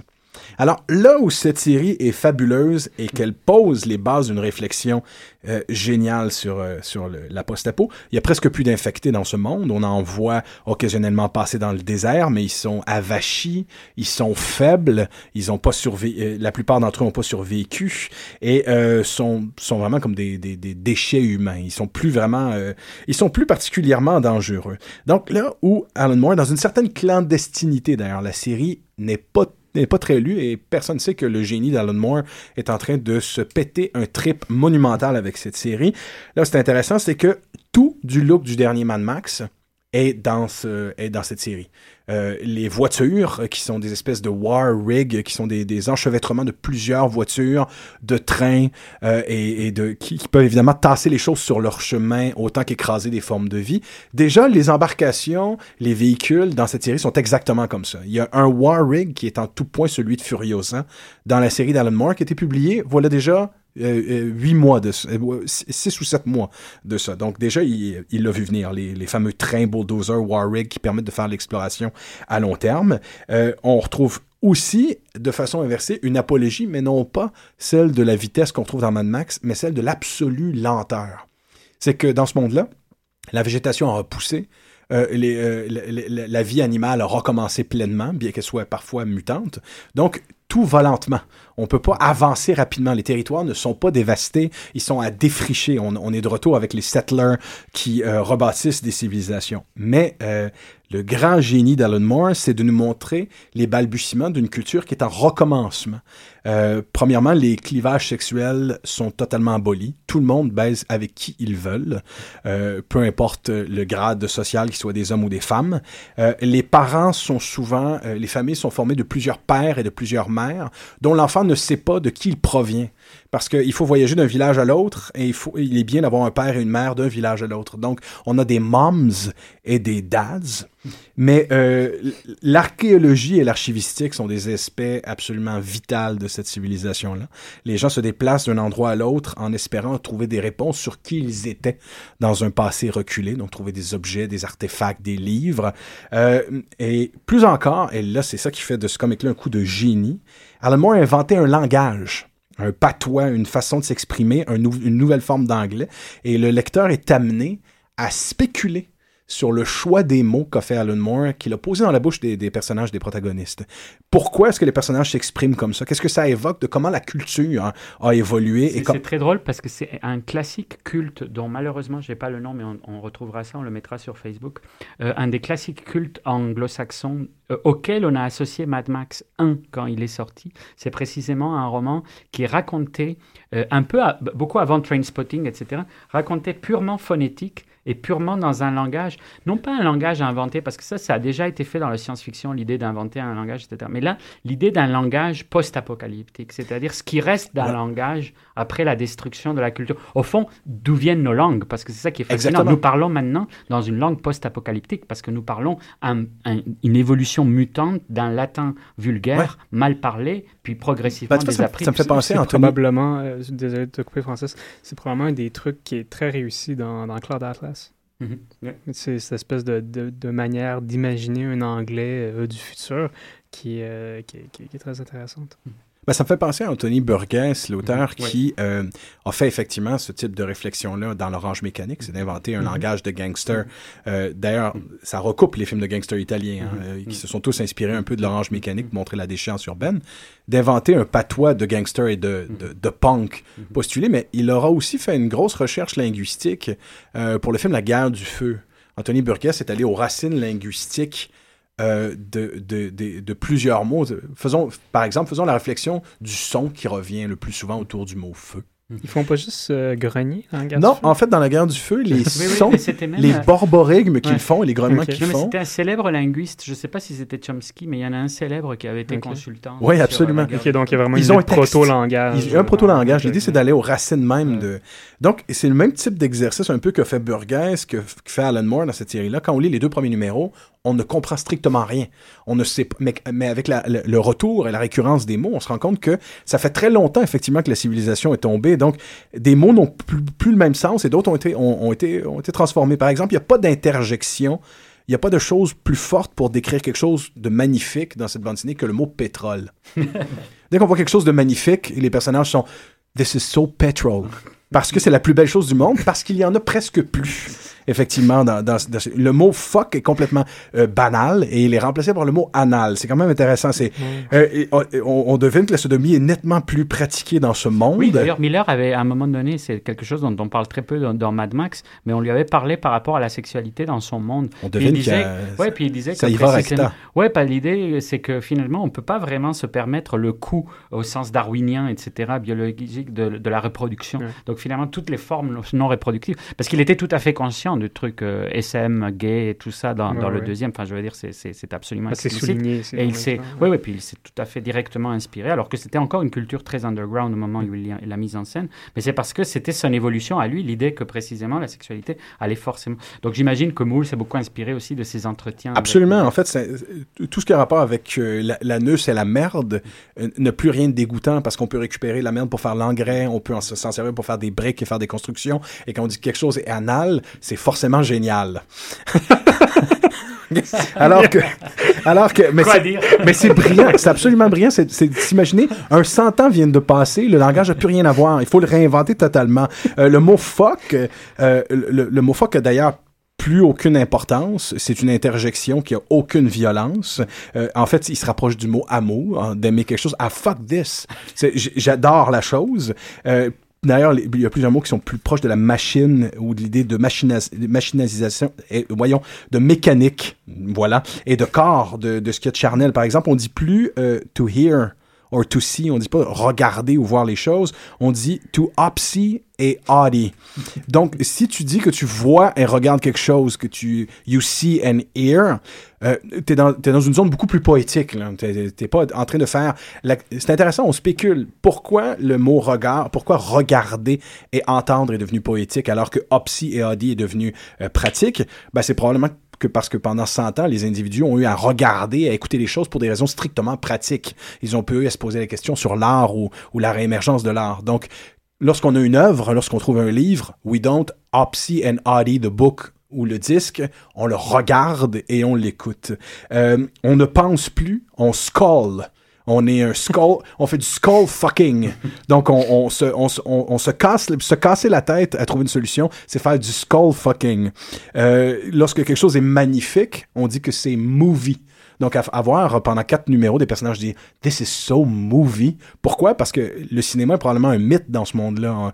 L'idée d'un spectacle à si grand déploiement donne l'idée que la plus belle chose que tu peux regarder et voir sera un movie. Ça me fait penser, euh, j'ai été vraiment euh, jeté par terre par la scène dans, dans Thunderdome où l'espèce de chaman euh, se promène avec son écran de cinéma fait en os puis en brindilles, puis qu'elle raconte aux, aux enfants perdus, je veux dire, elle leur fait un film en fait avec son cadre qu'elle déplace contre le mur de la caverne, puis genre, il y a, bon, y a tout l'asco qui se rejoue là, puis la caverne de Platon, Ouais. puis machin, puis le cinéma. C'est ahurissant comme ça. Ben, tu vois, il y a des comics en ce moment écrits par George Miller qui sont à la fois des antépisodes. Ils sont euh, qui écrits par George Miller? Ouais, ils sont coécrits, bien sûr. ouais. Ils sont coécrits. C'est pas lui qui scénarise la bande dessinée, il y a un scénariste qui fait le travail pour lui. Mais c'est le, le gars qui a travaillé avec lui sur les storyboards précisément. Voilà, c'est ça qui est Ah intéressant, ouais. c'est que donc euh, tout, euh, tout ce monde tel qu'il a été érigé est, est bien possédé par les deux artistes. Donc lorsqu'on lit les comics de, de Mad Max, euh, ça se passe autant avant qu'après. Donc c'est encore un chaman euh, qui nous raconte le, le passé de chacun des personnages importants que l'on trouve dans Mad Max, Furiosa, Immortan Joe, euh, Nox, et on retrouve, c'est quand même fou, la, la même approche du langage que dans le comic d'Alan Moore. Donc, lorsqu'on se retrouve au Valhalla, it's time to make feast. On, on mange un, un, un mec, un, un mec festin. Donc, évidemment, plus personne sait ce que ça veut dire, mais tout le monde mange un mec festin. Mais ce qui est fascinant aussi, c'est que ces chamans sont tatoués de la tête, très belle idée, sont tatoués de la tête aux pieds de citations grappillées, Mm. de, de, de, de, slogans publicitaires, de maximes complètement vides, comme s'ils étaient à même leur chair les derniers vestiges de la, de la pensée humaine et de ce qui, a- ce qui Ben, a ce qu'on revient survécu. dans, Fury Road, quand on, quand, on, quand on tatoue sur lui Road Warrior, etc., et qu'on devine que tout son corps est tatoué par plein de petits trucs. Impossible de. Cette scène-là, pour moi, c'était Kafka. C'était la colonie pénitentiaire, de toute évidence, vrai hein, où, on, où on grave la, la, La la sentence directement sur, euh, sur les, la peau du personnage. Donc, la série évolue euh, en nous montrant une société qui est en train de se rebâtir, qui a survécu donc à, à, à- à l'apocalypse et qui ne ressemblera à rien euh, de ce qu'on connaît. Euh, déjà, la science-fiction, euh, pour euh, les, euh, les romans de science-fiction qui sont retrouvés par les protagonistes, les protagonistes n'ont pas de moyen de savoir si c'est vrai ou faux. Donc, ils appellent ça de la Wi-Fi, de la wishful fiction, en se disant, est-ce que c'était la réalité historique ou est-ce que c'était de l'invention pure? Ils sont trop éloignés euh, de, de, de tout ce qui s'est connu de l'histoire de l'humanité pour savoir si c'est vrai ou non. Donc, Almore réussit un grand coup, c'est de montrer de la vraie, pour, pour la première fois, un- une vraie tentative de post- post-apo. M- M- Walking Dead en, en propose certains balbutiements, mais Alan Moore a décidé de complètement sauter la, la coche et de le faire une fois pour toutes, de nous montrer euh, un monde où la luxuriance aura commencé, où on est euh, redevenu des, euh, euh, en quelque part, des gitans qui se déplacent, qui explorent le monde. Tout est à redécouvrir. Ce serait une très belle suite pour Mad Max, je trouve. L'idée que de sauter carrément 100 ans, puisqu'il s'est donné Voilà. cette liberté-là, ce serait cette... Et c'est là où on revient à Christian du début, parce que finalement, on dirait que l'émission a fait le C'est boucle. ça que je voulais. C'est l'émission du boucle. Non, mais c'est- tu l'as bien fait, évidemment. Le, le- le boucle, c'est que on est passé, parce que au fond de la science-fiction, d'anticipation, en imaginant qu'est-ce qui va se passer dans 1000 ans, dans 2000 ans, etc., etc., c'était assez convenu. À un moment donné, ce qui est assez fascinant, c'est que ce qui a vraiment obsédé, c'était l'idée de la tabula rasa et de l'idée que euh, il y a une fin. Et vraiment l'idée de cette fin, de cette finitude de la civilisation. On a évoqué le club de Rome, on a évoqué ce qui est aussi très intéressant avec la fin de- des pastiches de Mad Max, c'est que ça a coïncidé tout à fait avec la chute du mur de Berlin. C'est-à-dire qu'à un moment donné, on voit bien que toute cette obsession post-nucléaire et tout ça, déjà elle prend un gros coup avec la perestroïka et tout. Puis Mhm. à un moment donné, après le mur, il y a pratiquement plus rien de tout ça qui reste, en tout cas pas d'aussi viral. Et là, il aura fallu attendre le nouveau truc avec le 11 septembre et puis toute cette euh, nouvelle, Crise nouvel engouement. euh. Oui, oui, nouvel engouement euh, pour, pour, la, pour l'apocalypse. Et donc, ce qui est assez intéressant, c'est que ça ouvre la porte à nouveau à se poser la question de l'anticipation classique, mais en sachant qu'il y a eu ce hiatus qui nous a tant fascinés finalement. Et c'est pour ça que c'est assez, c'est assez beau d'imaginer que peut-être la seule façon, la seule issue pour Mad Max, c'est de sauter carrément dans le temps et de passer à autre chose que de redire la fin sans C'est peut-être même la seule issue de, du, du- du Genre. genre post-apocalyptique, de montrer qu'est-ce qu'est-ce qu'est-ce qui suivra cette civilisation-là, qu'est-ce que- qu'est-ce qu'elle sera? Moi, de toute évidence, je pense que c'est effectivement la direction que vont prendre assurément les prochains films. Déjà, avec Beyond the Thunderdome, il y a une idée messianique de reconstruction, de religion. D'ailleurs, on retrouve exactement la même chose dans la bande dessinée de, de d'Alan Moore, Crossed euh, numéro 100. On a, euh, par exemple, des, euh, des prêtres, on a des imams, euh, euh, des femmes qui sont imams. Euh, Ce sont généralement des rednecks et on les appelle des imams. Donc, euh, il y, y a ce mélange de religion qui me faisait tout de suite penser au, au mélange euh, syncrétique religieux qu'on retrouve dans Dune avec Oui. Frank Herbert. Donc, et d'ailleurs, le dernier Mad Max, je, déro- je, je- je déroge pas de la chose. On, on est presque en lieu d'imaginer que dans 10 000 ans, Mad Max deviendra Dune. Ou Ah oui, Blade clairement. Runner, parce que finalement, c'est ça aussi qui est assez fascinant, c'est qu'au même moment, on a la- l'ultime dystopie urbaine dans les années 80 euh, avec Blade Runner, et on a Mad Max. Et puis on peut se dire que finalement, ça, ça se rejoint, et qu'à un moment donné, la civilisation de Mad Max va s'en aller vers un truc à la Ce qui est intéressant là-dedans, c'est aussi de voir que la fiction post-apocalyptique, ou, ou plutôt la fiction pré-post-post-apocalyptique, c'est-à-dire déjà lorsqu'on est dans un futur éloigné après la fin du monde, on s'entend, c'est que déjà dans les personnages, ou du moins dans les figures connues qui sont réutilisées dans ces fictions-là, on sort un peu du vétéran euh, ou du, du shérif et euh, de la figure aussi du chasseur pour euh, avoir un plus grand, d'accorder une plus grande importance, que ce soit aux mécaniciens, que ce soit aux bricoleurs, que ce soit Travailleurs, aux ouais. travailleurs ou à ceux qui vont faire la nourriture, mais donc, si on les premiers artisans et, euh, par définition, les premiers euh, artisans aussi de la culture et des véhicules culturels qui vont euh, faire en sorte qu'il peut avoir la possibilité d'une émergence d'une société nouvelle ou complètement reproduite, recalquée sur ce qu'il y avait avant, mais déjà une émergence euh, à partir de- des cendres de la société qui a été détruite. Ben oui, puisque ça me fait ça serait génial en fait, c'est que quelqu'un fasse un genre de, de roman agraire dans un monde post-apocalyptique, un genre de reprise de, de 30 arpents de ringuet. Le post-terroir. euh, ouais, c'est ça, un genre de post-terroir. Le survenant en post-apo. C'est ça, Ça a- il y a fonctionnerait. clairement un filon. Ça, c'est ce que j'appelle nouer une boucle après un mois d'émission sur le Une boucle post-apo. millénaire Mais vraiment. Donc, euh, chers auditeurs, c'est ce qui, euh, c'est ce qui sonne le glas de notre euh, volet mensuel sur la post-apo. On se retrouve. peut-être une petite plug. Bien sûr. Oui, si on a Ben, encore du temps. Euh, cette semaine, euh, ben, sur, euh, sur la, la revue Panorama Cinéma, Mhm. euh, en ligne, on va, euh, on va publier une critique euh, très belle de Night of the Comet. Puis, euh, il va suivre dans les semaines qui vont suivre aussi un genre de dossier en plusieurs parties sur euh, euh, l'apport euh, des, mécaniques de, survival, de survivor, dans, un peu la, réinvention, la renaissance du jeu vidéo contemporain. Nice. Oui, peu- tout, tout simplement, comme tu viens de dire le mot magic survival, une des choses que j'ai j'ai pas évoquées mais qui est assez folle, c'était la série euh, de Survivalist, qui est, euh, une- qui est l'équivalent littéraire des nanars. Et ça m'avait donné envie d'écrire un truc. Les nanars littéraires existent, je les ai rencontrés.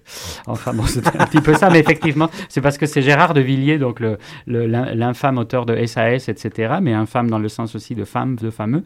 Euh, il, euh, il avait présenté ça au public euh, français et la version française est de toute beauté si vous aimez les nanars euh, et la tradition des nanars euh, pour voir ce que ça donne en littérature. Puis, puis, puis d'ailleurs, en parlant de plug, est-ce que ce serait pas un bon moment de dire que, que tu travailles, euh, que tu as presque déjà fini Oui, ouais, bah, ce sera pour la rentrée, mais un livre, donc Mad Max, euh, l'Apocalypse motorisé. chers- Oui, auditeurs, avant de quitter, j'aimerais que vous réfléchissiez, que vous, vous pondériez le fait que entre la première et la deuxième émission que nous avons fait sur le post-apo, Antonio Dominguez Leva a eu le temps fiévreusement D'écrire un livre. sur le sujet. Et moi qui peux passer un mois sur un article, ça me désespère. Chers auditeurs, euh, nous, Pop Stock vous souhaite une excellente suite de semaine.